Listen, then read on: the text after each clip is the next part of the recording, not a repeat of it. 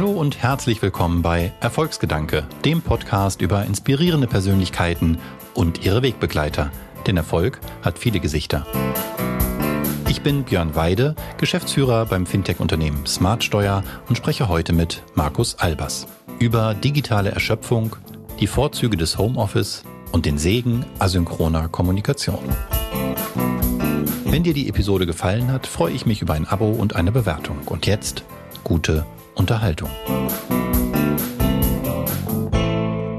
Herr, die Not ist groß, die ich rief, die digitalen Geister werde ich nun nicht los. Siehst du dich in dieser Analogie eher als Zauberlehrling, der die Geister rief, oder als Hexenmeister, der sie beschwört? Unbedingt natürlich äh, äh Zauberlehrling, ja. Ich oh. ja, ja, nein, also ich bin ja definitiv einer ähm, einer von denen, wenn ich deine Metapher jetzt richtig gedeutet habe, ja, ich bin ja definitiv einer von denen, die äh, die die Geister gerufen haben. Ja, ich bin ja seit vielen Jahren eigentlich jemand, der sagt, wir müssen ja, mobiler, flexibler, anders arbeiten, wir müssen nicht mehr jeden Tag ins Büro gehen und die ganzen digitalen Tools, die helfen uns dabei. Also insofern diese Geister, äh, die habe ich mitgerufen, ja. Aber du hilfst uns hoffentlich auch sie ein bisschen wieder zu bändigen, werden wir gleich darauf zu sprechen kommen. Dein letztes Buch jedenfalls geht in die Richtung. Äh, erstmal aber herzlich willkommen, Markus Albers, Gründer und Geschäftsführer unter anderem, muss man sagen, der Kommunikationsagentur Rethink, Berater, Journalist und eben auch Buchautor. Und eines deiner Herzensthemen ist verbunden mit der Digitalisierung New Work. Und du wurdest schon, glaube ich, 2017 mal in einem Podcast, den ich gehört habe, gefragt, macht neue Arbeit glücklicher? Und hast damals gesagt, die Antwort wirst du noch finden. Und vor wenigen Wochen ist nun leider, leider der Begründer der neuen Arbeit, Friedhof Bergmann, verstorben. Und ich frage mich, hast du denn in der Zwischenzeit aber die Antwort finden können? Eine gute Frage, Björn. Erstmal vielen Dank, dass ich dabei sein darf ähm, bei deinem Podcast. Also macht äh, neues Arbeiten glücklicher? Die Antwort, äh, äh, ich kann sie leider nicht mit Ja oder Nein beantworten, diese Frage. Denn es ist ein kleines bisschen komplexer für mich persönlich. Ich glaube auch für viele andere.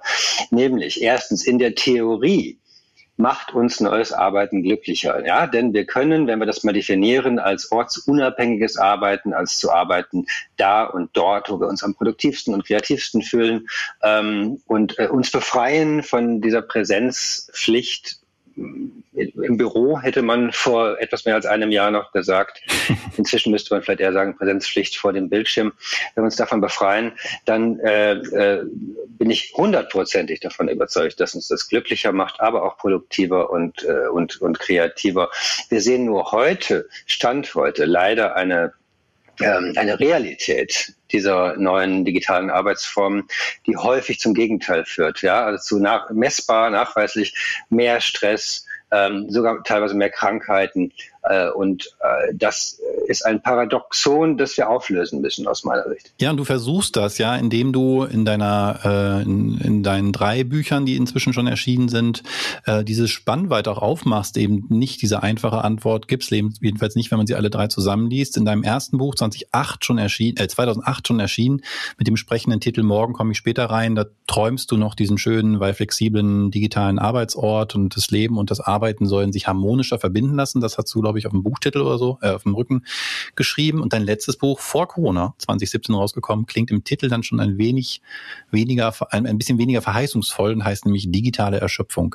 Hat uns denn jetzt Corona, also nach dem Buch herausgekommen, eher versöhnt mit dem Zuhause ausarbeiten und dem flexiblen, flexiblen Arbeiten oder die Probleme eher offensichtlicher gemacht? Ich glaube, Corona hat auf jeden Fall zunächst mal viel mehr Menschen ermöglicht, diese, ähm, nennen wir es mal, technikunterstützte, ortsunabhängigere Arbeitsweise kennenzulernen. Ja, das mhm. war ja vor Corona, war das eigentlich tatsächlich bei allem Gespräch darüber, ja, bei allem äh, Expertenkongressen dazu war es doch ein Minderheitenphänomen. Das haben nicht viele Menschen gemacht. Da ging man vielleicht einmal die Woche ins Homeoffice, das war dann aber schon viel. Durch Corona haben wir es alle ähm, oder zumindest alle Wissensarbeiter mal ausprobieren müssen. Und siehe da, ganz vieles hat ja wirklich sehr gut funktioniert. Also technisch funktioniert das. Wir wissen, wie wir äh, das neue Arbeiten machen. Ähm, die große Herausforderung ist jetzt in der Tat, finde ich, zu sagen, wie machen wir es denn gut? Ja, wie machen wir es so, dass wir dabei auch, auch glücklich werden? Und da hat dann in der Tat Corona oder das Homeoffice, Lockdown natürlich auch gezeigt, ähm, wo äh, nochmal ganz verstärkt gezeigt, wo Probleme liegen. Ich glaube, ein Hauptproblem ist, dass wir ähm, die, äh, die Kontroll- und Präsenzkultur die wir früher im Büro erlebt haben, durch viel zu viele Meetings, durch eine Anwesenheitspflicht, de facto Anwesenheitspflicht, ähm, ersetzt haben durch eigentlich genau das Gleiche, nur vom Bildschirm. Das heißt, man hat den ganzen Tag voller Zoom- oder Teams-Konferenzen. Äh, und das ist äh, nicht nur nicht besser, das ist vielleicht sogar noch schlechter. Ah, interessant, ja. Ähm, kann ich nachvollziehen, die Metapher. Also die, du sprichst auch in dem einen Buch, glaube ich, von den äh, Fesseln äh, des Arbeitsplatzes und den Fesseln des digitalen Geräts. Ähm, jetzt würde ich doch aber mal vermuten, hast du mit der Historie, mit dem Buch, das du geschrieben hast, mit der Selbstständigkeit dann, nur hast 2010 äh, Rethink gegründet, mhm. glaube ich. Ne? Mhm. Ähm, also schon deutlich länger Erfahrung als viele andere mit dem Thema, warst ein großer Promotor. Hast du trotzdem mit deinen, glaube ich, inzwischen 50 Kolleginnen und Kollegen durch Corona auch nochmal was anderes gelernt über die ja, Heimarbeit, Telearbeit heißt sie manchmal, die neue Arbeit von zu Hause aus dem Homeoffice flexibel und Co. Ja, wir haben ja eine, ähm, eine digitale Kommunikations- und Strategieagentur. Das heißt, wir waren auch vor Corona schon sehr remote, sagen wir mal. Ja, bei uns haben alle einen Laptop und wir haben natürlich die Tools, ähm, um auch miteinander zu arbeiten, wenn wir nicht im selben Raum sind. Ähm, was ich gemerkt habe, ist, dass das gemeinsam im Büro sein, zumindest ab und zu gemeinsam im Büro sein, den Menschen aber fehlt. Ja, also bei uns in der Firma ganz konkret im Unternehmen, in der Agentur, ähm, ist das schon ein, ein, ein Schmerz, den viele, glaube ich, so verspüren. Man würde sich gern mal wieder sehen. Also das habe ich schon gelernt. Das andere, aber eben, was ich auch gelernt habe, und ich glaube, das haben viele gemerkt, dass natürlich so eine digitale Kollaboration auch eine andere Form der, der Nähe und fast schon der zwischenmenschlichen Wärme auch erzeugen kann. Ja, ich bin ja in den Wohnzimmern der Kollegen. Ich sehe ihre Haustiere, ich sehe ihre Möbel. Manchmal die Kinder. Manchmal die Kinder und das ist eigentlich auch ganz schön. Ja, also man lernt sich auf, äh, also paradoxerweise, obwohl man sich nur auf dem Bildschirm sieht, lernt man sich ähm, manchmal besser kennen. Was wir aber eben alle noch viel besser lernen müssen, ist eben, du hast es gerade so schön gesagt, ja, jetzt haben wir uns die, die, die, die Fesseln, die uns an den Schreibtisch gekettet haben, von denen haben wir uns jetzt befreit, aber stattdessen sind wir jetzt eben an unsere Bildschirme gekettet, ja, changed to the screen, wie die, wie die mhm. Amerikaner das nennen. Und das ist jetzt, glaube ich, der nächste Schritt, den wir auch noch hinbekommen müssen. Und da gibt es ja ganz gute äh, Möglichkeiten, das zu tun. Da kommen wir hoffentlich gleich noch drauf, damit wir auch alle was lernen von dir. Ähm, du hast aber tatsächlich sogar noch weitergegangen und hast gesagt, eigentlich konnten wir doch dem äh, der Corona-Zeit auch was Positives abgewinnen. Du hast sogar behauptet, Corona hat uns kreativer gemacht. Das hat mich insofern überrascht, als dass aus meiner Warte, als wir dann wir haben es gerade nochmal reflektiert, Anfang März. Äh, ich glaube, da war der Inzidenzwert 1, irgendwas, sind wir trotzdem alle schon ins Homeoffice gegangen und fühlen uns jetzt bei einer Inzidenz von 10 eigentlich ja schon Corona-frei. So ändern sich die Verhältnisse.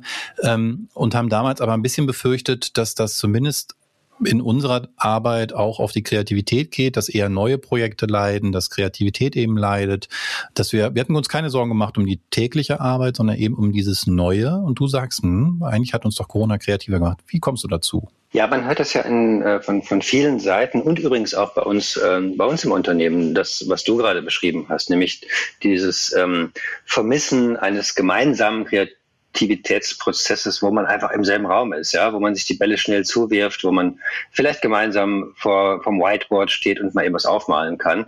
Und das stimmt ja auch, gar keine Frage.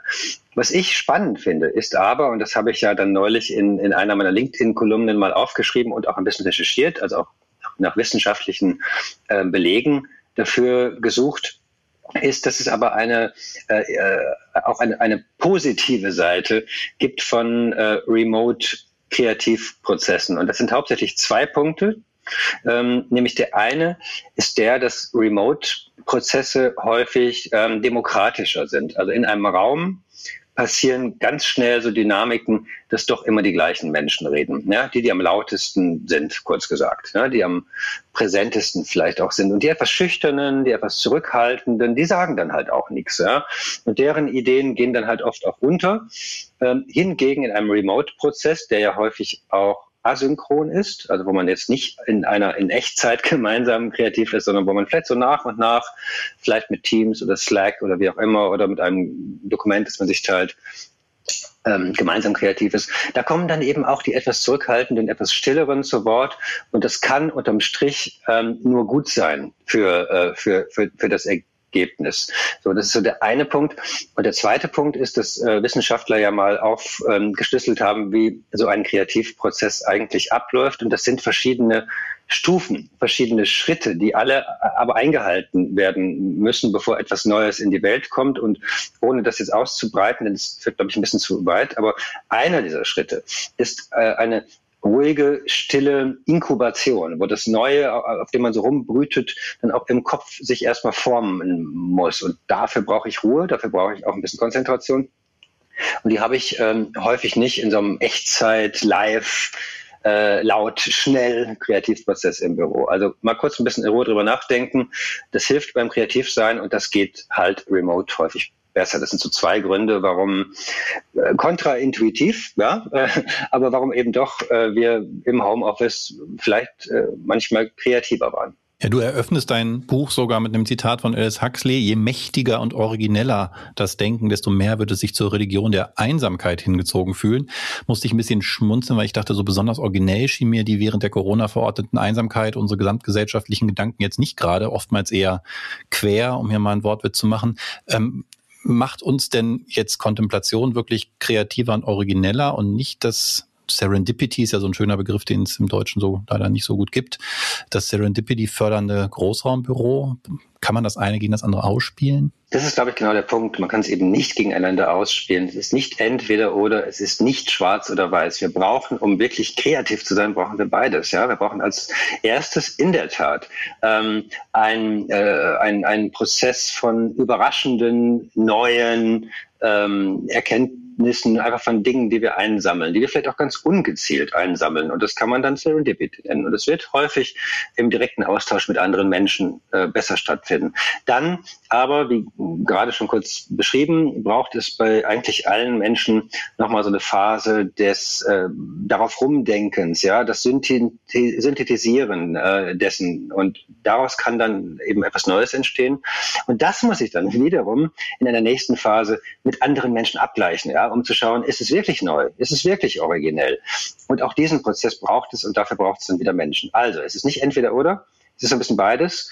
Äh, und aber häufig, und das ist ja mein, äh, das ist mein Punkt, häufig in dieser Situation der permanenten Ablenkung durch digitale Tools, die alle paar Sekunden pingen und biepen.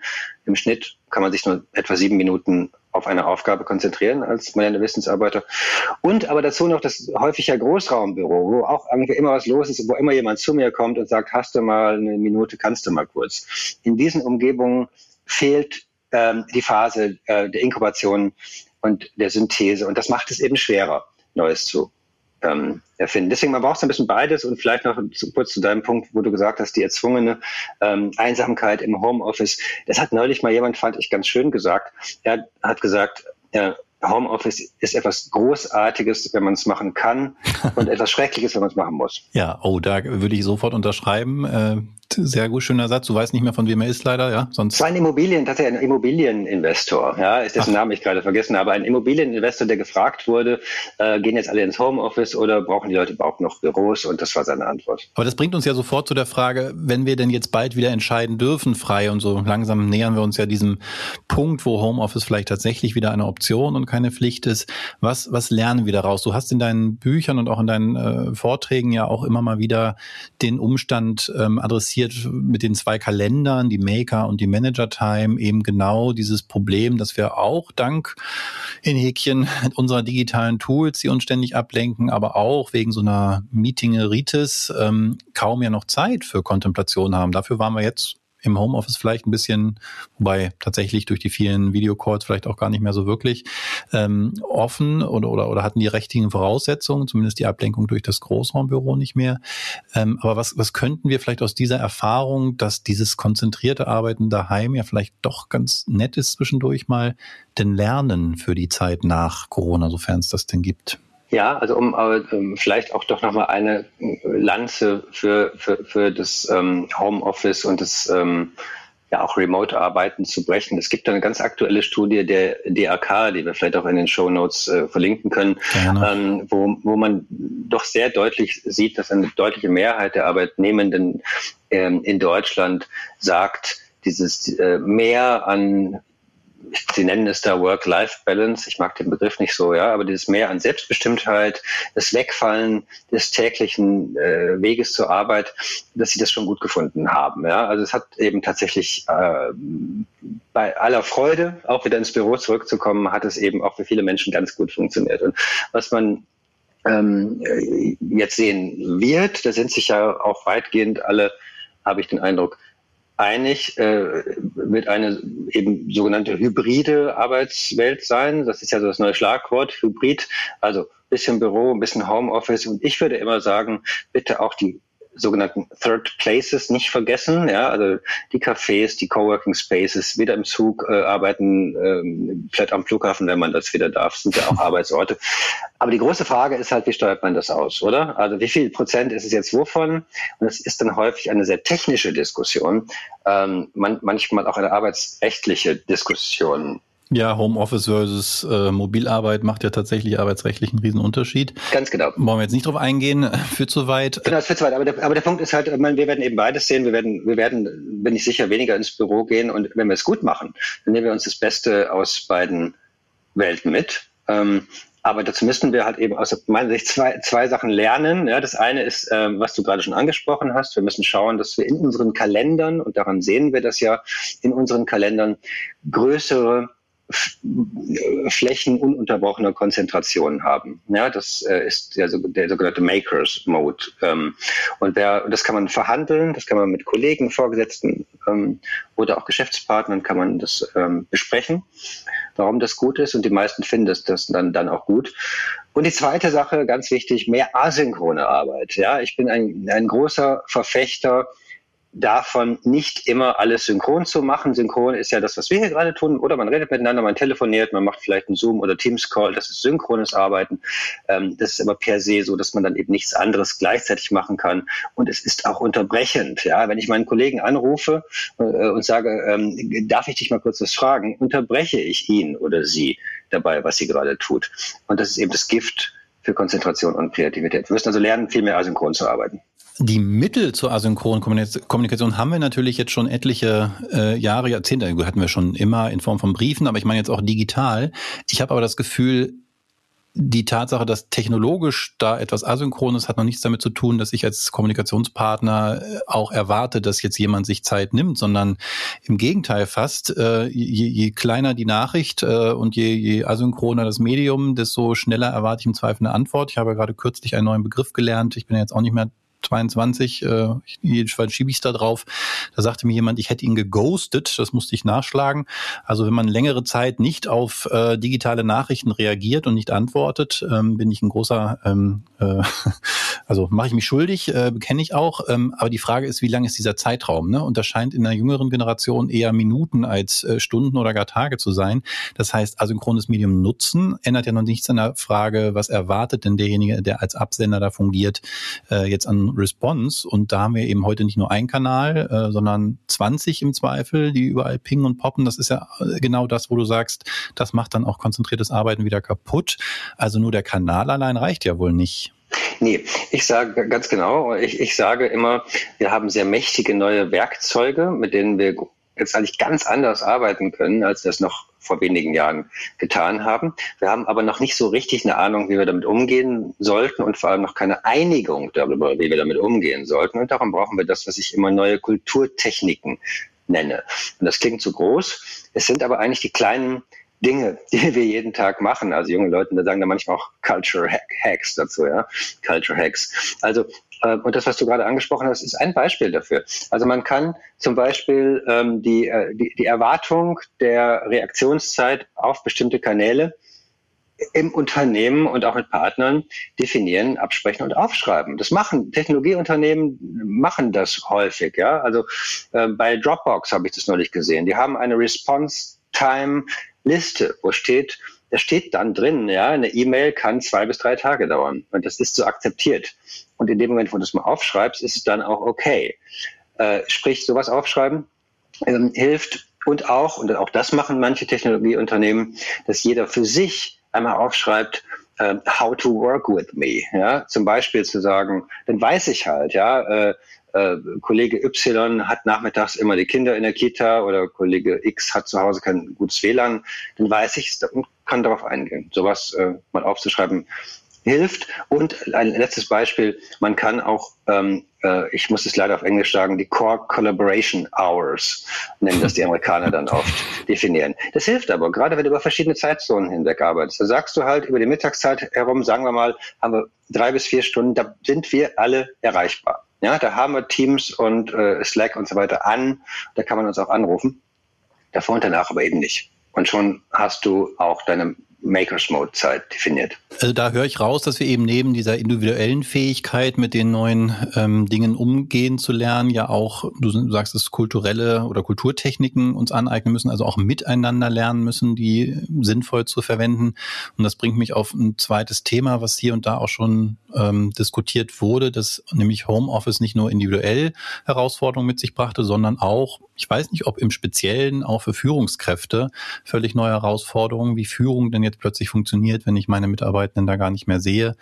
Wird sich in dieser Hinsicht ähm, noch was verändern, dauerhaft verändern? Muss sich verändern, tut es hier und da auch schon. Und ich halte immer gar nicht so viel von diesem Führungskräfte-Bashing, dass die das äh, falsch machen oder nicht gut hinbekommen. Ich glaube, zumindest die Führungskräfte, die ich so erlebe, und ich bin am Ende ja auch, auch selbst dazu, ja, oder wir beide gehören ja auch selbst dazu.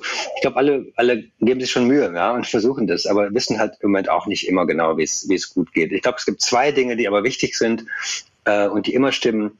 Das eine ist, dass gerade Führungskräfte, gerade Chefs und Chefinnen sind häufig traditionell sehr schlecht in der gerade beschriebenen asynchronen Kommunikation. Führungskräfte sind immer die Ersten, die sagen, bevor ich da viele Mails schreibe, rufe ich lieber einmal an. Ja?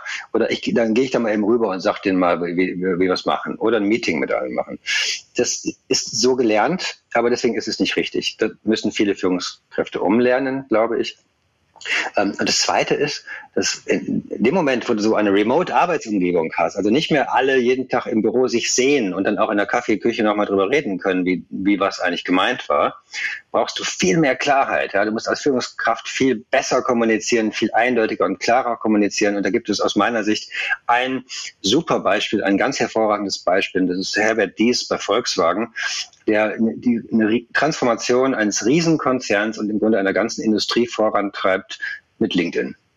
Ja, der schreibt dann, wo es langgehen soll, schreibt, schreibt er auf seinem LinkedIn-Kanal und spart sich dadurch ganz viel andere Kommunikation. Das ist eine strategische Klarheit, die, die er dadurch herstellt, äh, die es braucht heutzutage. Und das haben auch noch nicht alle erkannt.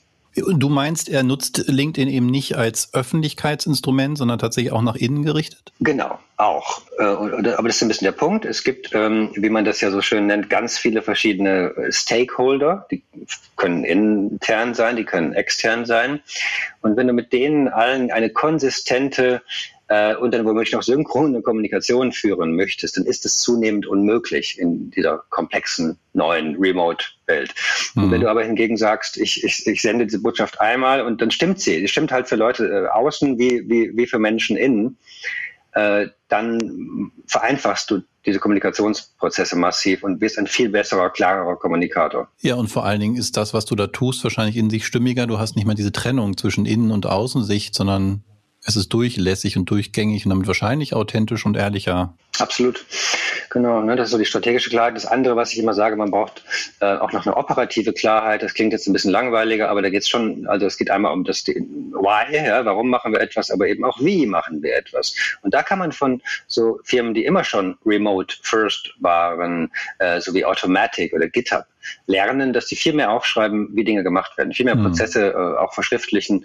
Klingt ein bisschen spießig, funktioniert aber. Jetzt nutzt du selbst LinkedIn ja auch ähm, sehr intensiv. In einem deiner jüngsten Beiträge warst du auch sehr transparent und hast dich selbst als Führungskraft geoutet vom Typ distanzierter Phrasendrescher. Was hast du denn noch so über dich gelernt in der Zeit bei LinkedIn? Ja, also wenn ich das vielleicht doch kurz einordnen darf. Bitte, ich wollte provozieren. Sehr gerne. Ähm, und auch zu Recht. Nein, ich habe ja äh, gerade einen, einen, einen LinkedIn-Artikel über, über schlechte Eigenschaften und Angewohnheiten von Führungskräften veröffentlicht und habe da neun Prototypen beschrieben, ja, von äh, sozusagen Mikromanagern bis eben hin zum ja, äh, Distanzierten, der immer äh, sozusagen nur als Außenminister agieren möchte. Also ganz verschiedene Typen. Und dann fand ich es aber irgendwie ähm, unseriös, mit dem Finger nur auf andere zu zeigen, sondern in Wahrheit muss man dann natürlich auch sagen, hey, ich bin auch Chef und was mache ich denn eigentlich falsch? Und habe dann da eben tatsächlich an zwei Stellen gemerkt, so, na, das passiert mir auch öfter mal. Ja, das ist, äh, davon bin ich nicht frei. Ähm, wer das mal nachlesen möchte, vielleicht können wir das auch mal verlinken.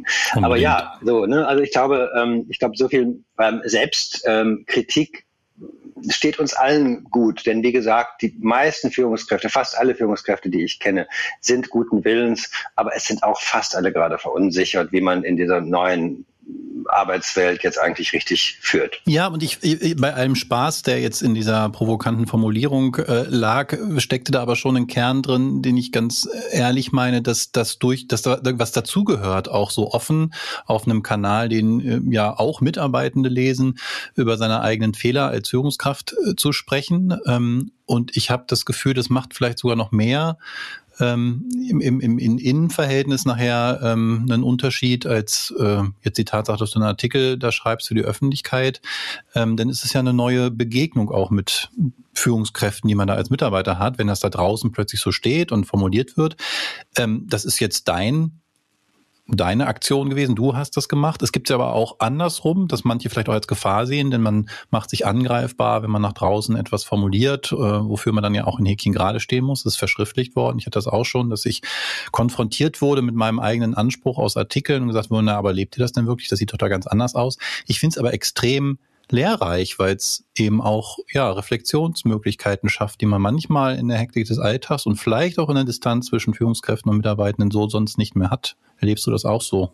Ja, ich glaube, es gibt ein anderes ähm, und, und berechtigtes ähm, Anspruchs Denken von Mitarbeitenden gegenüber Führungskräften. Also alte Autoritätsmuster und Symbole wie das Eckbüro, der große Dienstwagen und was weiß ich, das ist ja alles zu Recht ähm, weg. Man begegnet sich eher auf Augenhöhe und das ist gut so.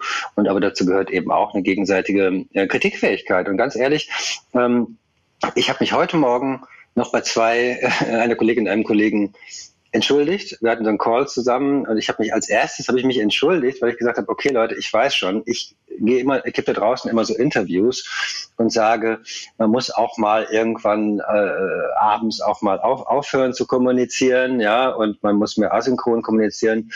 Und ähm, und es gelingt mir auch nicht, ja, auch nicht immer. Ja, ich habe auch gestern, gestern spät den beiden noch geschrieben. Könnt ihr das und das noch mal schnell ändern? Ja, und ich war und dann war ich zu spät für einen Call und so weiter. Und das sind aber ähm, Verhaltensmuster, die ich immerhin und ich glaube, das ist wichtig an mir selbst bemerke. Ja, wo ich denke, ah nee, komm, das willst du eigentlich nicht mehr machen ja, oder jemanden spontan unangekündigt anrufen. Ja, passiert mir manchmal, aber immerhin sage ich dann Entschuldigung, wollte ich nicht mehr machen, mache ich nicht wieder. Nächstes Mal passiert auf. Ja, es gibt dieses Bonmot, ich weiß da leider auch nicht, von wem es ist. Woher soll ich wissen, was ich denke, bevor ich höre, was ich sage? Und ist, trifft das auf dich zu? Ähm, so höre ich es jedenfalls raus, dass du sagst, woher soll ich wissen, was ich denke, bevor ich lese, was ich schreibe? Also nutzt du das Schreiben, das ist ja nur auch den Beruf, den du gelernt hast, ähm, durchaus so als Reflexionsmedium? Ja, unbedingt. Das ähm, ist aber in der Tat, wie du ja schon gesagt hast, ich bin jemand, der ähm, direkt nach der Schule nach einer Ausbildung zum, zum, zum Journalisten gemacht hat, noch während des Studiums immer als Journalist gearbeitet, also mein ganzes Leben lang, bis ich die Agentur gegründet habe. Also Schreiben ist für mich der Weg, mir die Welt zu erschließen und in der Tat oft auch mein eigenes Denken zu erschließen. Mir hilft das. Ja. Mir hilft es aufzuschreiben, was ich von einem Thema halte, ähm, um es dann auch klarer für mich zu haben und übrigens auch ähm, mögliche Biases äh, bei mir selber zu entdecken hm. oder auch mal auch mal nachzuschauen, gibt es eigentlich eine belegbare Studienlage dazu oder ist das nur ein Bauchgefühl von mir? Du hast in dem Podcast mal so ein bisschen über diese Phase oder die, die, ja, dein, dein Journalismusstudium gesprochen. Es war nicht nur Journalismus, Politologie und Philosophie gehörten, glaube ich, auch noch dazu. Mhm. Ähm, und es auch beschrieben, so ein bisschen als, so ich verstanden, Ausbruch von äh, der eher, ich weiß nicht, ob es dörflich war, aber zumindest ländlichen äh, Heimat, die weite Welt sehen, die ja über den Journalismus auch die Welt erschließen, nicht nur schreibend, sondern durchaus auch erlebend hat der die Tatsache, dass du dann vor zehn Jahren dem Journalismus jedenfalls in Teilen den Rücken gekehrt hast, äh, auch was damit zu tun, dass es dann doch nicht so geklappt hat, also die Welt sich über den Journalismus zu erschließen? Nee, es hat fantastisch geklappt. Es war eine ganz, ganz tolle Zeit, die ich nicht missen möchte, um es wirklich nochmal so zu sagen. Ja, also ich ähm, habe genau das äh, aus dem Journalismus rausgeholt, was ich äh, romantischerweise, muss ich zugeben, ja, auch immer darin gesehen habe. Ich weiß noch, als Schüler habe ich äh, dann so, so Bücher, New Journalism Bücher gelesen, Hunter S. Thompson und Tom Wolfe und fand das immer großartig, ähm, in welchen absurden Situationen die dann Dinge erleben und danach aufschreiben. Das habe ich aber lange gemacht, ja, das habe ich lange gemacht und dann ähm, äh, sinkt irgendwann, finde ich, die Attraktion, immer auf, in, ins nächste Flugzeug zu springen, ja, und den nächsten Termin auch wieder wahrzunehmen. Dann hast du es irgendwann auch gemacht. Dann haben wir auch Kinder bekommen, ähm, so dass, sagen wir mal, dass ich muss nicht mehr je, jeden Tag woanders in der Welt sein. Das geht uns durch Corona jetzt natürlich allen so, aber ich glaube, das ähm, hat sich jetzt für viele auch ein bisschen relativiert. So, kurz gesagt. Das heißt, hat sich mehr als gut sogar ähm, erfüllt, was du dir erhofft hattest von deinem Studium und deinem Job vor allen Dingen dann, ja? Ja, absolut, aber es ist natürlich zugleich auch ähm, in, in seiner Zeit gewesen. Ja? Ich denke da oft drüber nach, dass so diese, diese Form von Journalismus, die ich noch erlebt habe, ähm, so in den 90er Jahren, sagen wir mal, vielleicht auch Hochzeit der, des Magazinjournalismus, die ist jetzt halt eben auch vorbei. Ja, also diese Art von ähm, Reportagen am anderen Ende der Welt, ja, als Korrespondent in exotischen Gegenden ähm, Dinge mit nach Hause bringen. Das braucht es heute auch nicht mehr so, ja, weil wir natürlich eine ganz andere Omnipräsenz von Informationsströmen digital haben. Also dass da ein Reporter eine lange Reportage über, ähm, weiß ich nicht, irgendwie eine entlegene Region in Myanmar schreibt, das liest heute, glaube ich, so keiner mehr, weil man hat einfach andere Informationsquellen. Also es gibt es so nicht mehr und ich bin aber ganz froh, das noch erlebt zu haben. Würdest du denn Menschen heute raten, trotzdem, ähm, die vorhaben, so ein Journalismusstudium zu machen, den Beruf zu ergreifen, das zu tun? Oder sagst du, heute sind diese Menschen doch als YouTuber, Influencer vielleicht besser bedient? Ja, die Grenze verschwimmt ja, oder? Also wir als Agentur würden unseren Kunden auch immer, heutzutage würden wir ihnen sagen, äh, Journalisten sind am Ende auch nur Influencer. Ja? Das hören die Journalisten vielleicht nicht gerne, aber am Ende ist es so. Das sind äh, Multiplikatoren mit einem vielleicht einem bestimmten Thema, mit, einem bestimmten, mit einer bestimmten Plattform, auf der sie veröffentlichen und mit einer gewissen Reichweite. Und da ähm, sind, muss man fairerweise sagen, manche der Influencer haben dann die bessere Reichweite, die bessere Plattform. Das Einzige, was mich stört an dieser Entwicklung, ist, dass die Journalisten noch sollten sie jedenfalls gelernt haben, so, so, so, so, Regeln ihres Berufsstandes, ja, also eine zweite Quelle immer angeben, ja, und ordentlich zitieren, äh, Werbung und Redaktion voneinander trennen.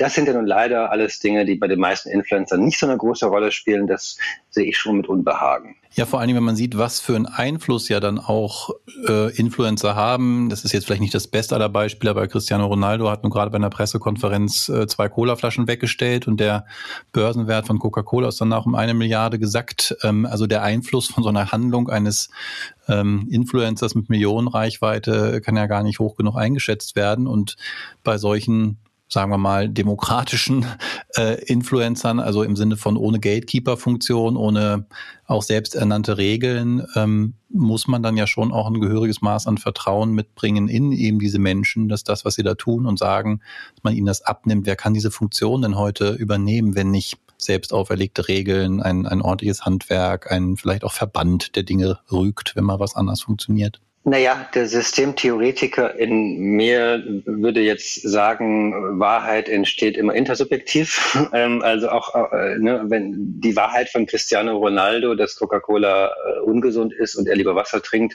ist seine Wahrheit. Damit ist es noch keine absolute Wahrheit. Äh, andere Menschen mögen das anders sehen. Es trinken ja auch noch Menschen Cola.